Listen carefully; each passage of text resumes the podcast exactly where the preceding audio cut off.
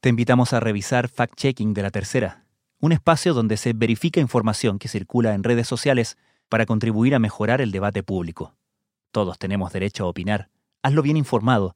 Revisa Fact Checking de la Tercera todos los días en latercera.com. Vamos entonces a la moneda para escuchar el reporte del coronavirus. Ahí está el ministro Mañalich. tardes ya, eh, la reunión con su excelencia el presidente de la República, como ocurre cuando hay que revisar eh, cada una de las comunas y las medidas que se están tomando los días miércoles, es un poco más prolongada, disculpen eh, el atraso. La situación de nuestro país en las últimas 24 horas, podemos informar que se han registrado 4.942 casos nuevos. Se va a esperar un informe de la Contraloría que está auditando las cifras entregadas por las autoridades de salud. La situación es muy compleja, sin duda estamos en una pandemia que, que ya no nos está pisando los talones, sino que ya nos alcanzó. Lamentamos el fallecimiento de 87 personas, lo que da un total de 1.275 personas fallecidas asociadas al COVID-19. Desde la sala de redacción de La Tercera, esto es Crónica Estéreo. Cada historia tiene un sonido. Soy Francisco Aravena. Bienvenidos.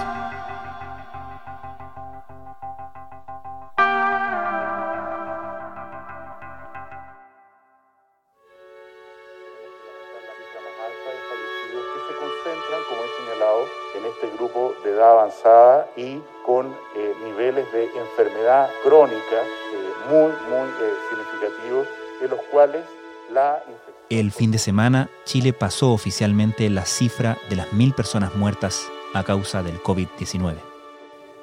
Pero las cifras tienen un valor que va mucho más allá de lo simbólico, no solo para todos y cada uno de quienes han fallecido y para sus deudos, sino también para un sistema de salud que a cada minuto lucha con el impacto del número de contagiados y enfermos y debe enfrentar a menudo el fracaso de una vida que no se pudo rescatar.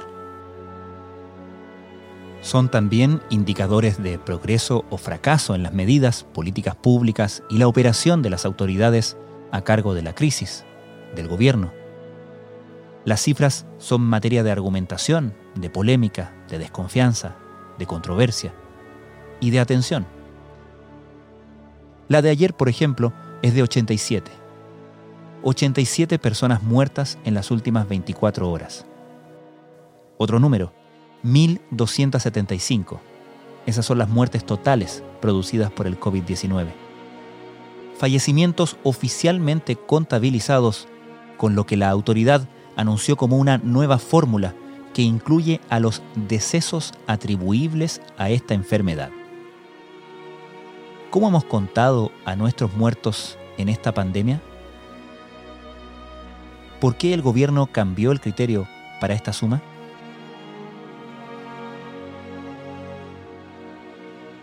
La principal consecuencia del cambio de criterio o del cambio de metodología o mecanismo para contabilizar a todas las personas que desgraciada y lamentablemente están y van a seguir pereciendo por culpa de este virus, apunta a tener un volumen que por definición va a ser más amplio y tal vez más preciso en este registro. Sebastián Minay es periodista de la tercera PM.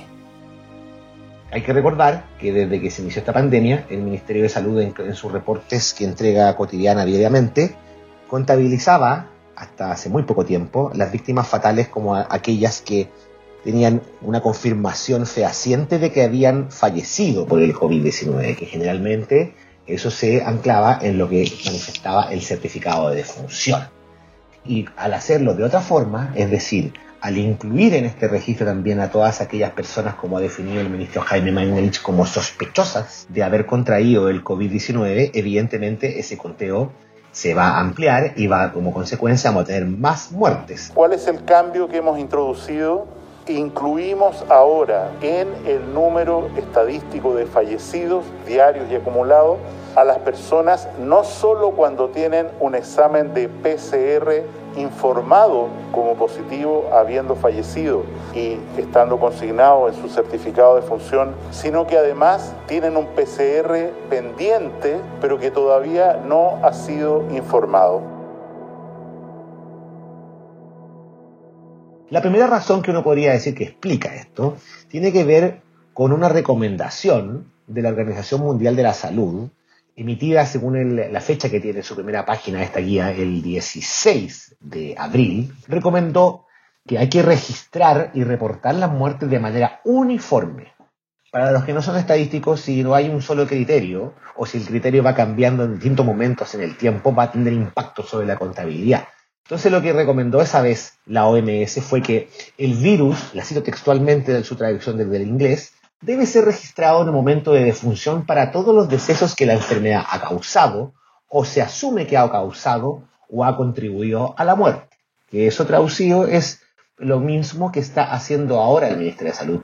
Hasta ahora el Ministerio no ha dado públicamente una explicación de por qué no se hizo antes. Hemos visto que a veces cuando se le hacen preguntas de carácter inquisitivo en términos de por qué no se hizo tal cosa, por qué no se hizo esta otra, eh, la autoridad no suele contestar de buena primera esto, o el ministro de Salud de repente, como ya lo hemos visto en otros temas, se limita a un silencio diciendo que ya contestó esta pregunta. Ya respondí a la pregunta, gracias. O como vimos ayer, eh, ante mayores requerimientos, le pide a los mismos periodistas que le envíe su correo electrónico para que les conteste. Pero la consecuencia que ha tenido esto es que, si bien el ministerio ha acogido esta recomendación, lo hace con una tardanza tal que produce dos efectos, Francisco. Uno, que hay otras entidades independientes del Ministerio de Salud que ya lo hicieron por su cuenta propia. Y dos, que querámoslo o no, se produce un efecto en los días o semanas previos en que se acumula cierta suspicacia antes de por qué los contagiados, o en este caso los fallecidos, no se cuentan. Eh, habrá gente que piensa con un mayor grado de sospecha o no por qué se hace, eso ya es harina de otro costal. Pero,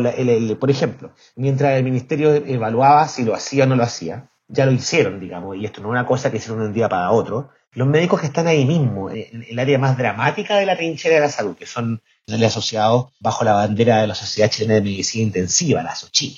A ellos les pasó lo siguiente. Empezaban a ver que a medida que iban colapsando las salas de UCI, la siguiente trinchera en colapsar va a ser la de la sala de urgencia. Tenemos urgencias que aunque tradicionalmente han estado bien llenas, ¿cierto? Hoy en día están con todavía mayor demanda, digamos. Eso es porque los pacientes no logran ingresar con fluidez a las unidades de paciente crítico. Entonces ellos eh, se vieron la obligación de hacer una tabulación, de ver datos, de ver qué disponían exactamente.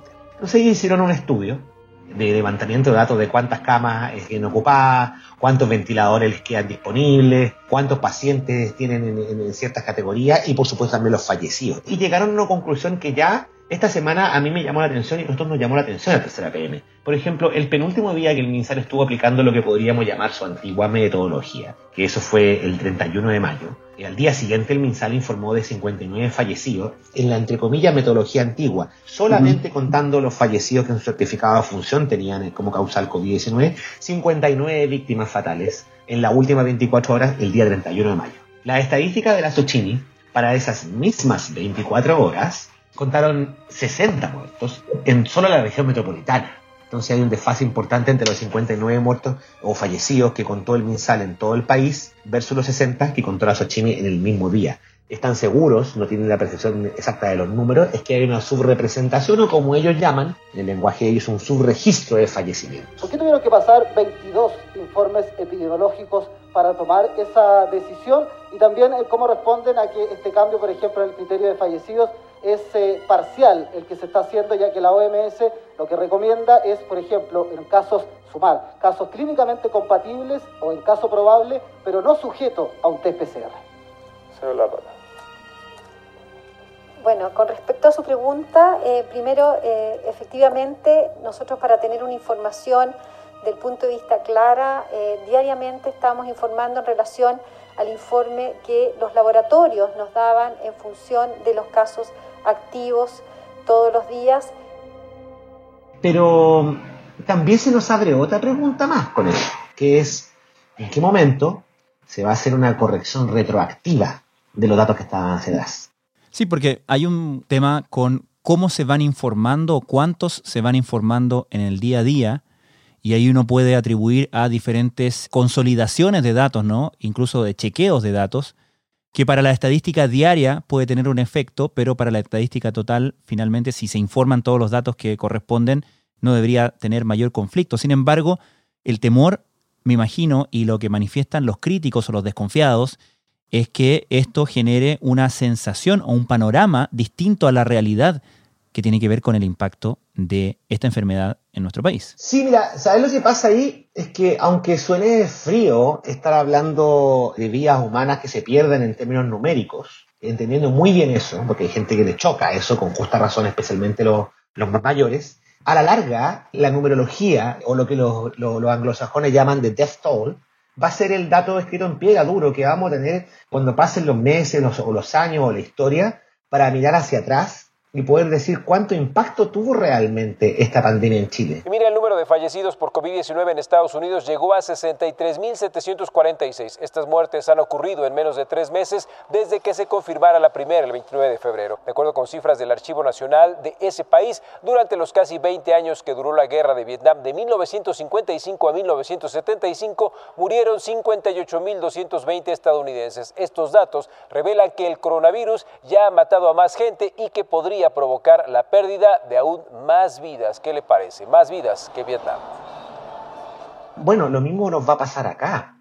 Por eso es importante el punto que tú tocas, porque es posible que desde ayer y hacia adelante el MinSal empiece a informar la cantidad de víctimas con la comilla nueva metodología. Pero nos queda por ver tres cosas. Uno, si cada día, rigurosamente, el MinSal va a ocupar la terminología correcta y va a decir al día de ayer lamentamos el fallecimiento de otras no sé cuántas personas y especificar cuántas de ellas fueron porque cuentan con el certificado, cuántas de ellas se le sumó a la estadística porque son por sospecha y que probablemente lo sean, pero también va a ser necesario que se corrijan las cifras hacia atrás. Y vimos ahí también que el ministro Jaime Mañalich, consciente de que el tema de la estadística de fallecidos es crítica, dicen que pidió a la Contraloría que se metiera a auditar esto. Y justamente, anteayer, a última hora, que no sé a qué exactamente, la Contraloría em, empezó a investigar esto a solicitud del ministro y va a haber todo un, trabajo de auditoría de esto, de cómo se contabilizaron las víctimas y si esto estuvo acorde a la realidad.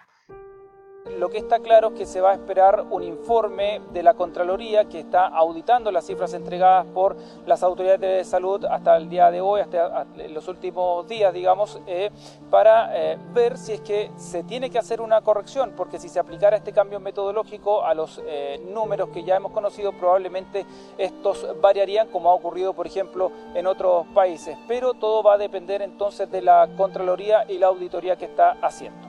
Pero también ya vimos lo que, lo ocurrió esta semana cuando el registro civil empezó a informar las cifras totales de víctimas fatales, no solamente quienes han fallecido por culpa del COVID.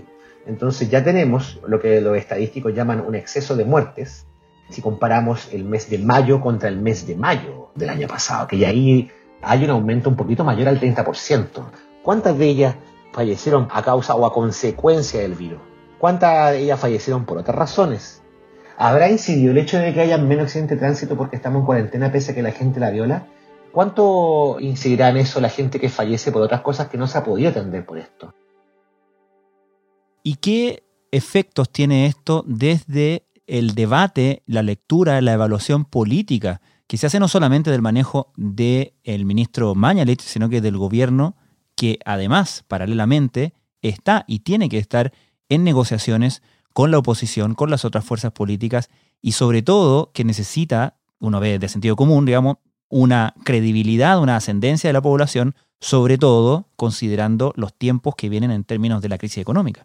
Lo delicado de, de aquilatar es, como tú dices, la derivada política de esto, porque se va a empezar a producir en las próximas o meses, o ya se está produciendo ya, fenómeno en que el gobierno va a hacer lo que esté a su alcance por relevar de que lo ha hecho bien en esto y todo el aparato ejecutivo partiendo por el presidente tienen perfectamente claro que se juegan el juicio de la historia en esta crisis. Muy buenos días. Quiero saludar con mucho cariño y emoción a todos mis compatriotas, porque estamos viviendo tiempos difíciles, tiempos de adversidad. Y es en estos tiempos difíciles y de adversidad cuando los chilenos mostramos la calidad de la madera de la cual estamos hechos. Y acá volvemos al tema de la estadística de, víctimas fatales, va a ser muy decidora. Esto es una cosa que nadie te la esconde, no lo andan diciendo todos los días en punto de prensa, pero a mí me consta porque es un tema que he conversado fuera de micrófono más de alguna vez con gente muy cercana al presidente. Y lo decidor es que el gobierno se ha forzado en relevar de que Chile tiene las tasas más bajas de letalidad de esta pandemia. Y ese es un punto súper eh, relevante porque ese es uno de los tantos indicadores y uno podría decir que el gobierno lo ha cogido de forma un poco arbitraria en esto. Los expertos empiezan a cuestionar las tasas de fallecimientos y alertan de que no se están contabilizando de forma correcta todas las muertes por coronavirus. Las cifras entre países varían de manera significativa y no permiten dibujar un panorama claro. La tasa de letalidad se calcula sacando qué porcentaje de los contagiados ha fallecido y las dos pueden ser interpretables. La primera tasa de contagiados está sujeta a cuántos test haces. Está sujeta también a cuántas personas la autoridad va a contabilizar el día de mañana como contagiados. Recordemos que día a día esas estadísticas también se basan en gente que tiene un PCR positivo o en gente que es sospechosa de esto, porque el médico apenas te ve, te ingresa. Y también va a incidir en la cantidad de decesos. Y hasta ahora el gobierno se confía en que esa tasa está alrededor del 1%, saben que va a subir, que ojalá no suba más allá del 2 o 3 y que ojalá no se acerque peligrosamente al rango de los dos dígitos, 7 o 8 para arriba, no sabría decirte con precisión, para que no quedemos en el mismo cajón de otros países que cuentan 11, 12, 13 o 15. Muchos miran a lo que pasó en Europa, a lo que pasa en México, lo que pasa en otros países. Sabíamos que la mortalidad iba a aumentar también. La letalidad en abril era del orden del 1, 1,2% y ahora ha subido al orden del 1,7%. Una cifra todavía baja, dicen, aunque la preocupación está en lo que pueda ocurrir en los próximos 15 días. Por eso es muy importante la precisión.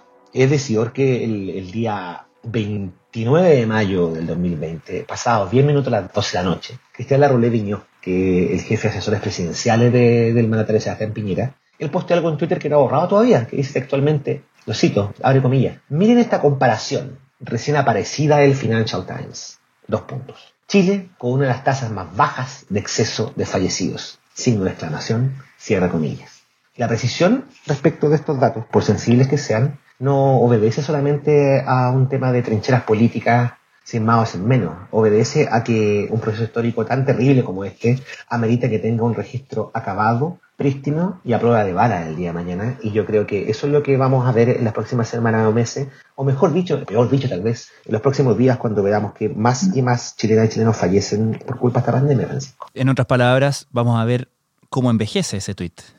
Y vamos a ver, y habrá que poner ojo cuántas veces las autoridades lo repiten, porque si uno busca la expresión tasa de letalidad, acusosamente en puntos de prensa, apariciones de mm. matinales, el mismo ministro Mañalich, en no apareció en un matinal donde desafortunadamente dijo que no conocía fehacientemente la pobreza en algunas comunas capital, él también relevó en una pizarra el 1% de Chile en tasa de letalidad versus lo que él dijo que en ese momento el promedio mundial que era el 6%. Cuando uno dice letalidad que en Chile es 1%, lo que estamos diciendo sobre casos multiplicado por 100, o sea, es un porcentaje. Y este es este 1%. Esa cifra es muy baja. En el mundo hoy día, la letalidad de esta enfermedad es 6,7%. Habrá que ver qué ocurre con estas lamentables cifras, Francisco Pelo. El mejor indicador, desde luego, eh, es el número de hospitalizaciones. Sebastián Minay, muchas gracias. A ti, Francisco. Porque esos son los pacientes más graves, que una persona yo le identifique como un caso,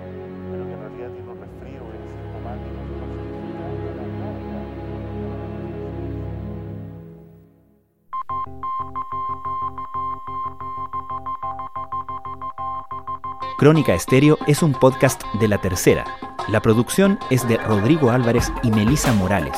Y la edición de quien les habla, Francisco Aravena. La postproducción de audio es de Michel Poblete. Nuestro tema principal es Hawaiian Silky de Sola Rosa, gentileza de Way Up Records. Nos encontramos pronto en una nueva edición de Crónica Estéreo. Les recordamos que todos nuestros episodios están disponibles en latercera.com slash podcast, así como en Spotify, Apple Podcasts, Google Podcasts y donde sea que escuchen sus podcasts.